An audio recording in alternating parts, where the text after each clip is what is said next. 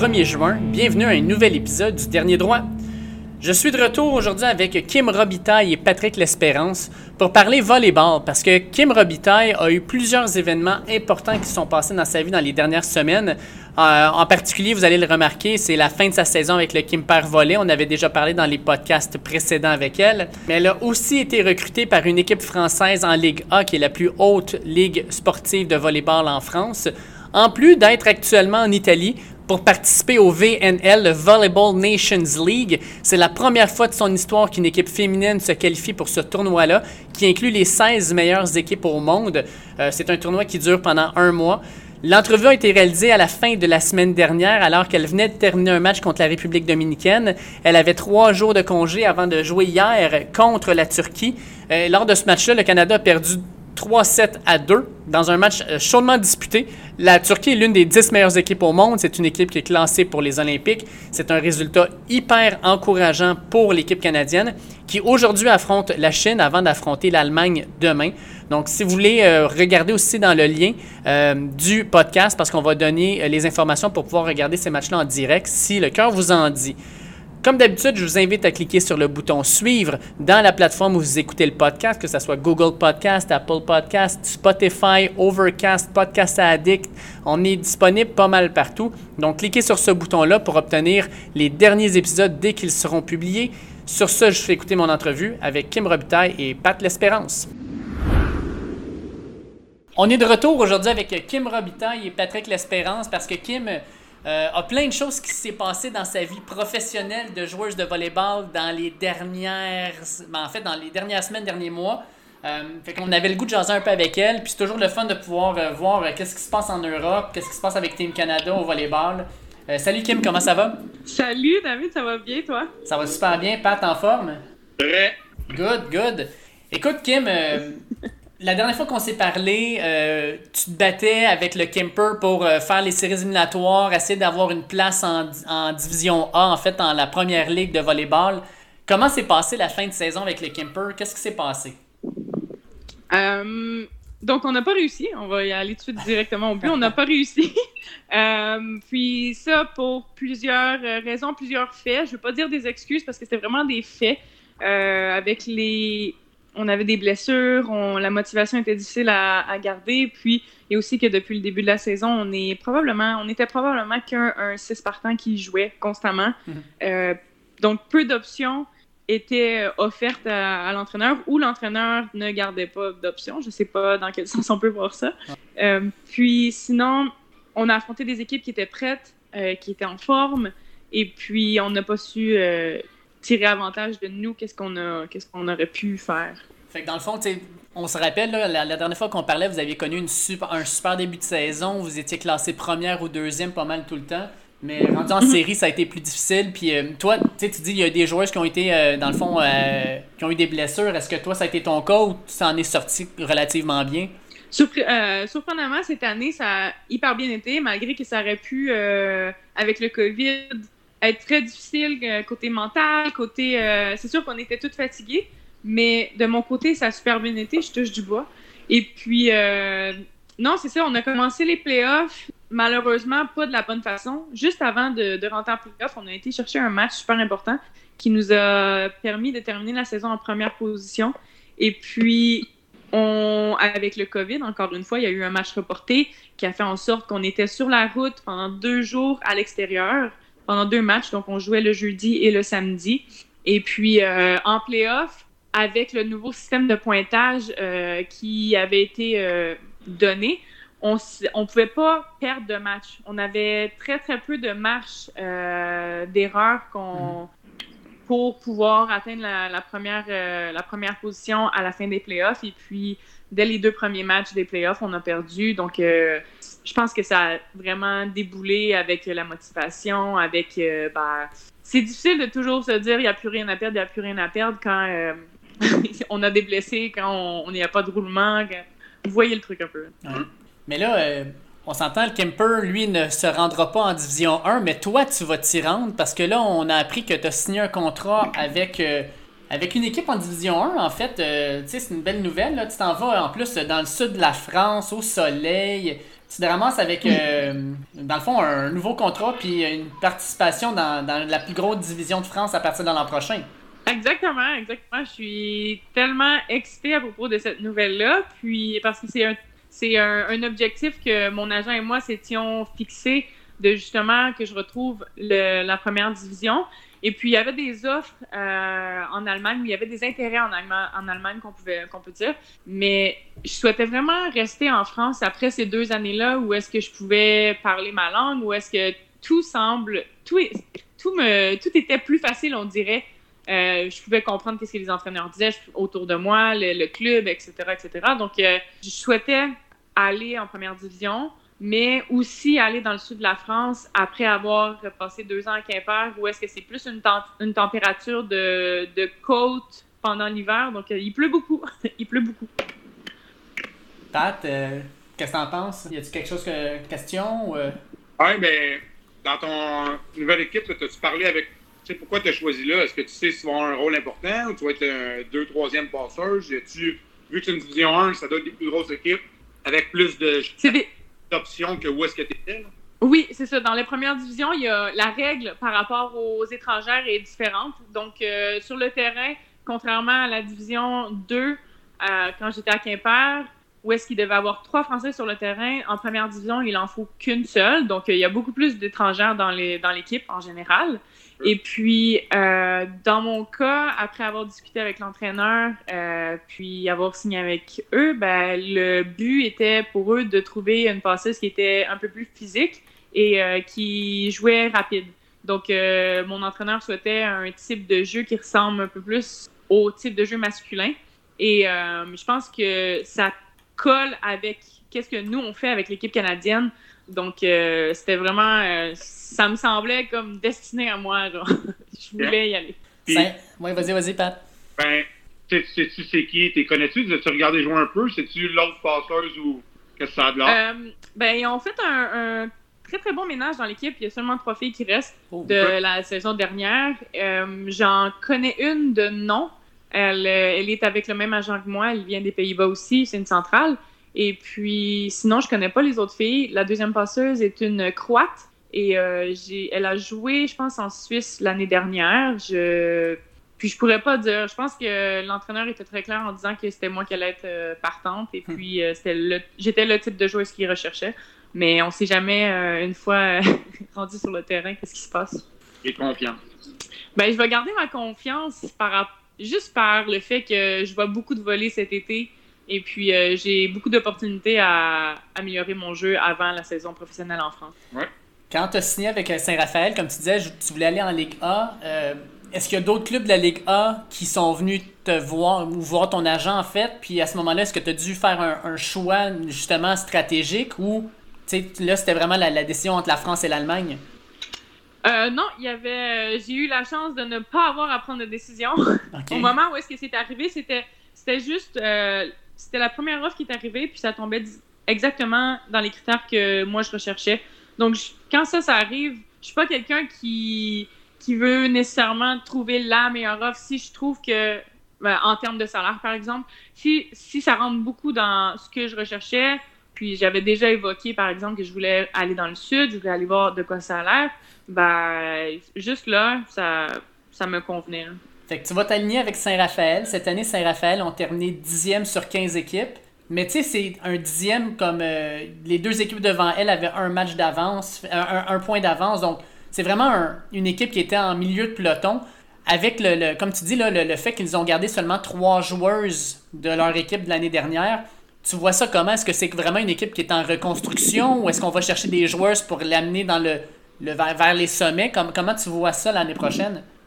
Euh, je pense sincèrement que, comme tu viens de dire, le but, c'est de recréer quelque chose de nouveau, euh, de, de, construire quelque chose de nouveau pour atteindre un meilleur, euh, une meilleure position au final à la fin des, du classement.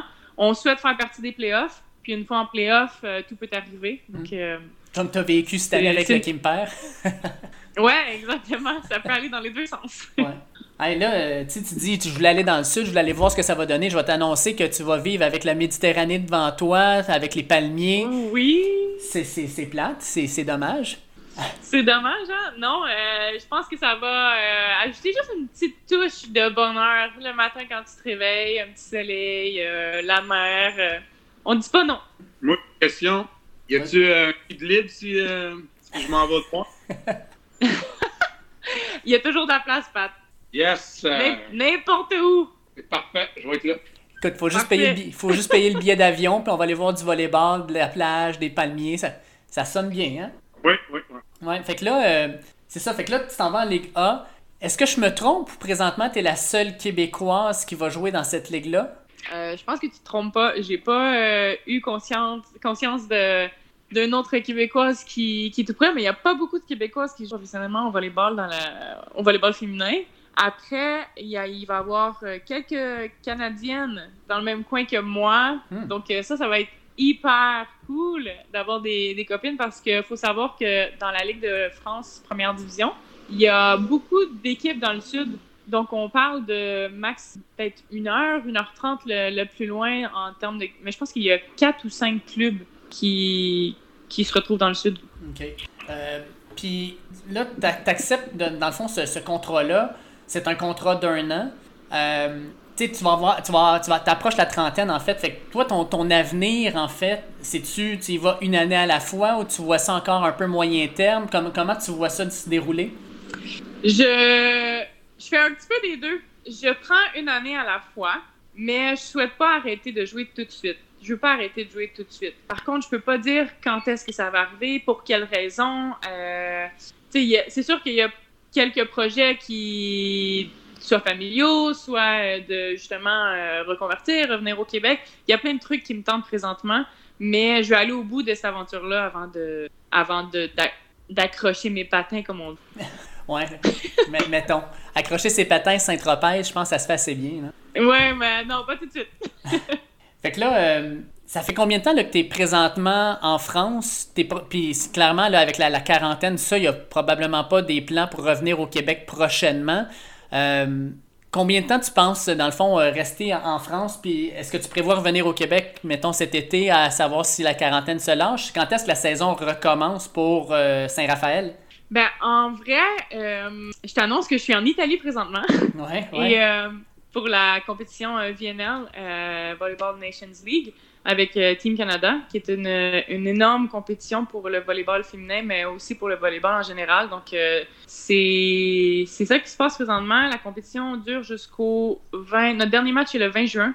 Euh, puis ensuite, on va rentrer au Canada et on va vivre cette quarantaine de deux semaines, incluant les trois jours à l'hôtel. Et donc, je vais avoir un mois au Québec, mais ça, ça inclut les deux semaines de quarantaine. Ouais. Fait qu'en gros, tu vas avoir deux semaines pour pouvoir profiter un peu de la belle province, de ta famille et tout ça. Puis après ça, on repart tout de suite en, France. Euh, ça va être retour à Vancouver. On se déplace à Vancouver pour terminer la saison internationale avec euh, Team Canada. Et puis, euh, c'est pas décidé exactement pour la France quand est-ce que j'y retourne, mais je pense que septembre, ce serait un, bon guess. Pat? Ben, moi, j'aimerais ça l'entendre parler de, du VLL. Là. Mm-hmm. C'est une des premières fois que le Canada. Je pense que c'est la première fois que le Canada. C'est la première fois. Puis euh, c'est vraiment, vraiment big. C'est comme aussi big que des Jeux Olympiques où c'est malade. Là. Fait que d'avoir. Et là, en plus, euh, je trouve ça fou. C'est une euh, méchante belle expérience jusqu'à présent. Donc, nous, notre training camp a commencé début mai. On était à Lignano,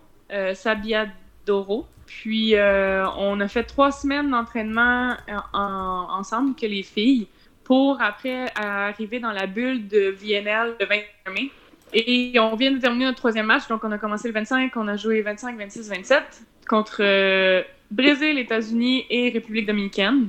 Donc cette compétition-là, en fait, englobe les 16 meilleures, équipes au monde. Donc il y, a il y a 12 équipes qui bougeront jamais et il y a 4 équipes challenger qui essaie de rester dans le VNL, dans cette ligue-là.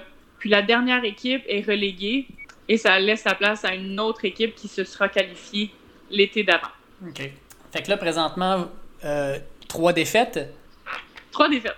Mais tu sais, on s'entend, là, jouer contre le Brésil et les États-Unis, c'est probablement deux des meilleures équipes au monde, si c'est pas les deux meilleures équipes au monde. Oui, euh, ben, je pense que les deux sont top 3, donc on a débuté ça très très fort. Puis. Vous avez votre Pardon? Vous avez gagné votre premier set de la compé contre le Brésil. On a gagné, c'est ça. Puis ça, c'est des trucs, des petits détails qu'on est contente parce qu'avec la nouvelle, la possibilité du, de comment seront faits les prochains Olympiques, on, tous les sets vont être importants. Ils vont nous donner des points tout dépendamment de l'algorithme qui a décidé du résultat qui devrait arriver. Donc, par exemple, contre le Brésil, on devait perdre 3-0 et on a été chercher un set, ce qui va nous, nous aider à gagner des points pour monter dans le classement mondial et qui éventuellement va nous mettre en meilleure position pour être qualifié pour les Olympiques. Fait que là, euh, vous jouez combien de matchs au total? Parce que comme tu le disais, votre dernier match, c'est le 20 juin. Vous avez déjà trois matchs de jouer, on est le 27 mai. Fait qu'il en reste quand même pas mal. Est-ce que vous jouez contre les 15 équipes dans, euh, dans le tournoi? Exactement. Donc, euh, ça fonctionne en, groupe de trois. Donc, pendant trois jours, on joue. Pendant trois jours, on joue pas. Pendant trois jours, on joue. Pendant trois jours, on joue pas. Jusqu'à temps qu'on ait joué 15 matchs.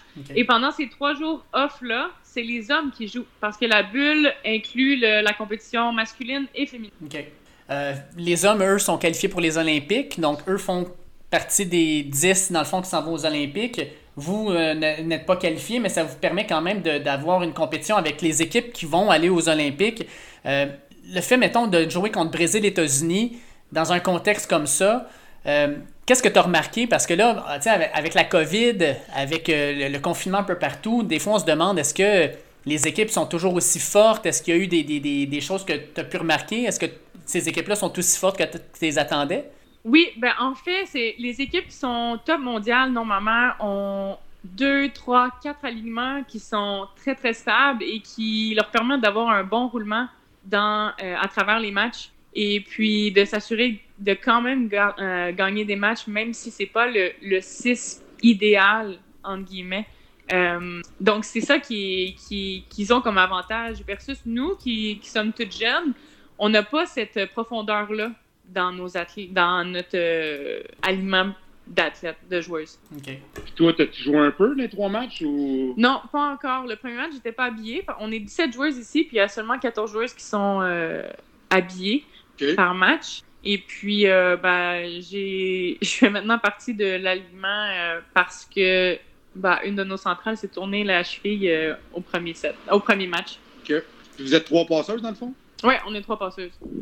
Puis, t'ont-tu dit qu'elle allait t'essayer ou qu'elle allait, te donner un match à un moment donné ou un set? Non, mais j'ai hâte. Ben, conversation rapide avec euh, notre entraîneur est, est super honnête euh, dans tout ce qu'elle dit. Euh, les opportunités vont toujours être là étant donné qu'on est l'équipe la moins bien positionnée dans le classement. Donc, normalement, on devrait toujours avoir des up and down et c'est dans ces up and down-là qu'il va y avoir des déroulements. Ça, c'est la logique des choses, mais comme ça dépend, ça dépend des journées. Comment tu prends ça? Euh, je suis vraiment dans un bon mindset, dans un bon headspace euh, présentement.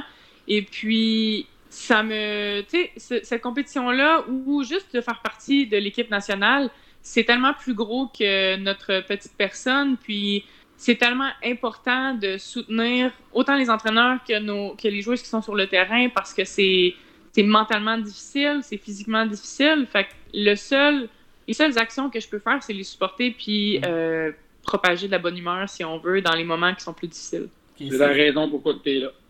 exact. puis... Ben, c'est ça, ça paye euh, au final. Puis euh, je pense que ça me revient aussi cette, cette belle énergie-là de la part des joueuses. Mais, mais, hein. Fait que là, dans le fond, vous avez déjà joué trois matchs, trois matchs contre des équipes qui sont qualifiées aux Olympiques clairement, vous avez probablement des matchs que vous avez ciblés en disant ces matchs-là, on doit les gagner si on veut rester dans le VNL, comme tu disais. Tu sais, je pense à la Thaïlande, à la Belgique. Euh, ces matchs-là, sais-tu à peu près où est-ce que c'est situé? Est-ce que vous êtes. En fait, les, avez, les avez-vous encerclés, dans le fond, ces matchs-là, en disant ces matchs-là, c'est les plus importants pour nous? Absolument. Euh, donc, notre objectif pendant la compétition est de progresser à travers notre système euh, de jeu. Donc, les entraîneurs qu'on a aujourd'hui, c'est des nouvelles entraîneurs. Et puis, l'équipe s'est retrouvés ensemble pour la première fois début mai. Et c'est à partir de ce moment-là qu'on a commencé à travailler sur les nouveaux systèmes. Donc, on, a, on veut travailler sur un système de jeu qui est beaucoup plus vite et euh, ça demande beaucoup de rigueur de la part des passeuses pour garder la vitesse. Ça demande beaucoup de rigueur de la part des attaquantes pour être bien sur le, ben, nous on dit le deuxième pas sur quatre. Euh, puis c'est un truc qu'on veut améliorer à travers le prochain mois et qu'à la fin, au 14e ou au 15e match, on soit solide et qu'on soit capable d'aller chercher ces un ou deux matchs-là. Puis là, euh, tu es la seule Québécoise de Team Canada. Euh, quand, quand vous êtes retrouvés ensemble, ça doit faire euh, plusieurs mois, dans le fond, que Team Canada n'avait pas été réuni. Est-ce que l'esprit d'équipe est revenu rapidement? Est-ce que l'esprit de groupe s'est fait rapidement ou c'est encore quelque chose qui est à travailler? C'est quelque chose qui se travaille à chaque jour. Par contre, cette année, ben, avec la fin d'un cycle olympique, on ne s'est pas qualifié pour les Olympiques à Tokyo. Il y a, je, ne peux pas j'ai pas compté, mais je pense qu'il y a six ou sept athlètes qui ont pris leur retraite. Et ça fait en sorte qu'il y a un tout nouveau noyau d'équipe, une nouvelle énergie, même s'il reste, euh, il reste encore genre sept joueuses de l'ancien groupe. Ben ça fait, euh, ça fait de, des nouvelles connexions, une nouvelle énergie, puis c'est vraiment plaisant parce que tout le monde est capable de mettre son petit grain de sel, tout le monde tout le monde s'écoute, euh, donc euh, c'est vraiment plaisant présentement ce qu'on vit. Puis dans le fond, toi, à presque 30 ans, t'es-tu rendu comme une, une vétéran? Je suis, ben, par rapport à l'âge, oui. Mais par rapport à l'expérience euh, avec l'équipe nationale, non. Je suis, je suis un petit bébé qui apprend encore à chaque, chaque fois que j'ai un entraînement. Pat? Ben, les, tu vois-tu une différence des entraînements Team Canada versus ce que tu, euh, faisais dans ton club euh, en France ou même versus ce que tu faisais à l'université? Est-ce qu'il y a des. Y a-t-il une grosse différence? S'il y en a une, ça, c'est quoi? Donc, la différence euh, qui est flagrante quand tu joues en pro, il va y avoir peu d'entraîneurs qui vont être là pour t'aider à t'améliorer. Ça va être, on te signe pour que tu performes. Puis, c'est pas tous les entraîneurs qui vont être calés à ta position, justement, pour t'aider à, à progresser qui était un peu le cas à Quimper euh, pendant deux ans. Tandis qu'ici, il y a vraiment il y a un entraîneur par position ou par système. Donc, euh, moi, j'ai un entraîneur euh, avec le système offensif à la passe. Il y a un entraîneur qui regarde le bloc défense. puis, tu as après ça l'entraîneur-chef qui gère un peu tout ça, cette danse-là. Donc, c'est plus complet. Ou est-ce qu'en pro, il y a moins de staff, il y a moins de yeux pour t'aider, il y a moins de yeux pour regarder?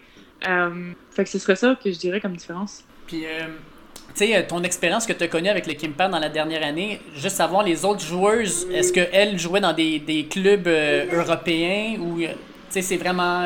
toi, ton expérience, ça te donne ça un plus? À Team Canada, si les autres joueuses jouaient dans des clubs pro? Ouais, exact. Oui, la majorité, la majorité est, est signée depuis plusieurs années déjà. Puis, on a des nouveaux visages justement sur l'équipe euh, qui est vraiment la moyenne d'âge a diminué. Donc des filles qui sortent de l'université, qui font leur premier, euh, leur premier match avec l'équipe nationale euh, pendant la compétition du VNL. Puis toi, justement, la, dernière saison avec le Kimper, est-ce que tu sens que ton niveau de jeu, c'est t'as comme monté d'une coche? Tu sais, quand on, parlait tantôt là, des, trois passeuses là, que vous avez sur Team Canada, est-ce que tu sens que ton niveau de jeu est à leur hauteur ou peut-être même que tu serais capable d'amener quelque chose de plus? Ce qui m'a. Ce que je ressens comme différence par rapport à ma personne, c'est vraiment dans mon attitude. Euh, malheureusement, mon niveau de jeu, ben, on ne va pas aussi vite euh, qu'on, à Quimper qu'on joue avec l'équipe nationale. Donc, euh, c'est. Pour moi, il y a énormément d'adaptation. Puis, c'est sur ça que je travaille justement à essayer de trouver une hauteur de ballon puis une vitesse de ballon qui ressemble à ce qu'on souhaite avoir, mais c'est vraiment pas ancré en moi. donc, côté technique, je pense que ça m'a nuit, malheureusement. Mais côté attitude, je sais pas si c'est le fait d'avoir été à Quimper, je sais pas si c'est le fait que j'approche les 30 ans, que j'en vois un peu plus. Euh, mais je, suis moins surprise. Il y a beaucoup de situations où est-ce que je, suis capable de rester calme, puis bah, life happens. Pat, je te laisse-tu la dernière question? Euh, J'en ai plein, là, mais. Euh, ben, vas-y, euh, écoute, garde-toi. mais il faut que j'en choisisse une des bonnes. il m'en reste 5, 6. On va commencer avec une facile. Là. Tu dis que tu y vas un année à la fois. Mais l'an prochain, c'est quoi que tu vises pour toi l'an prochain? Tu, dis ton niveau de jeu et tout, mais as-tu as une préparation différente cet été quand tu reviens? As-tu un entraîneur pour toi? As-tu quelque chose où tu fais juste go with the flow, tu continues des entraînements avec Team Canada, puis à l'extérieur, tu fais rien de ça? Tu sais, as-tu un préparateur mental, un préparateur physique, euh, ta nutrition? Ah oui. Ben, Pat, lui, Pat, il est prêt ton préparateur mental, il n'y a pas de problème. Ça, il me l'a dit. ben justement, j'ai commencé. Euh, il y, a un, il y a un homme euh, qui est autour du Quimper qui est un ancien coureur de marathon, triathlon, euh, tout ce que tu veux. Puis, euh, il offrait des services de préparation mentale. L'année passée, je pense que j'étais pas prête à ça. Puis cette année, autour de février, je l'ai, con- contacté, puis on a fait quelques séances. Puis je pense que ça m'a énormément aidé. Puis j'étais arrivée là sans trop d'attente, puis je me disais, ben, ça peut pas me nuire. À la limite, ça va rien faire. Euh, puis au mieux, ça va m'aider justement à rester calme. Puis j'ai vu des résultats de, de malade, euh, comme presque instantanément. Par contre, là, je suis plus en contact avec lui présentement. Donc ça, c'est le côté un peu négatif. Mais euh, sinon, de mon côté, ben, des trucs que je fais, c'est... Tu côté entraînement, on est très, très, très encadré avec l'équipe nationale. Donc, euh, on, a nos programmes, on a euh, nos entraînements assidus, on a des physios qui nous suivent de la première heure le matin à la dernière le soir. Et donc, je- on n'est pas laissé à nous-mêmes là, dans- quand on est sur le programme de l'équipe nationale. En tout cas, t'en- entendre, là, je suis vraiment, vraiment fier de toi. Puis je trouve que j'ai un gros sourire d'en face à t'écouter. là. Je trouve ça vraiment nice. Merci, Pat, c'est gentil. T'en as-tu une petite dernière? T'en avais six là, en liste. Ouais, Ouais. La dernière, là, c'est pas une question, mais je te redis que fais les plannings que tu veux pour les 5, 6, 7, 8 prochaines années, mais moi, j'ai une place pour toi. J'ai une belle job qui tranquille quand t'as fini. moi, avec. Tout le Mais avant, je vais aller, je vais aller te voir euh, à podcast, il va dire de quoi qu'il parle, lui? Ouais, c'est ça, qui mange Ah, t'es mieux. Ouais, euh, je m'en vais te voir à euh, l'année prochaine. On va analyser un avion, puis on va descendre à Ah, c'est Saint-Tropez. Rendez-vous. Écoute, Kim, ça a été un plaisir, comme d'habitude, de te parler. On va te laisser aller à la plage, là, parce que là, tu me disais que les, les, les coéquipières étaient toutes là-bas. Fait qu'on va te laisser aller vivre l'expérience de la plage italienne pendant que nous autres, on nous annonce du gel cette nuit. Puis, euh, Oh, merci.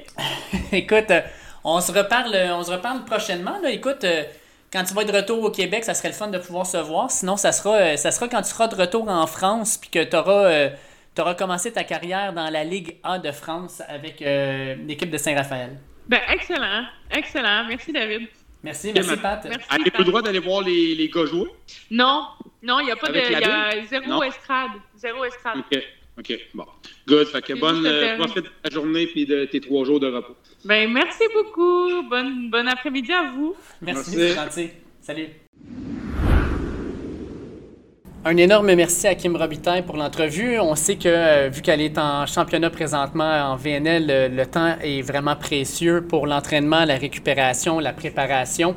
Donc, vraiment content d'avoir pu y parler. Puis merci aussi à Pat L'Espérance. C'est toujours un plaisir de l'avoir sur le podcast.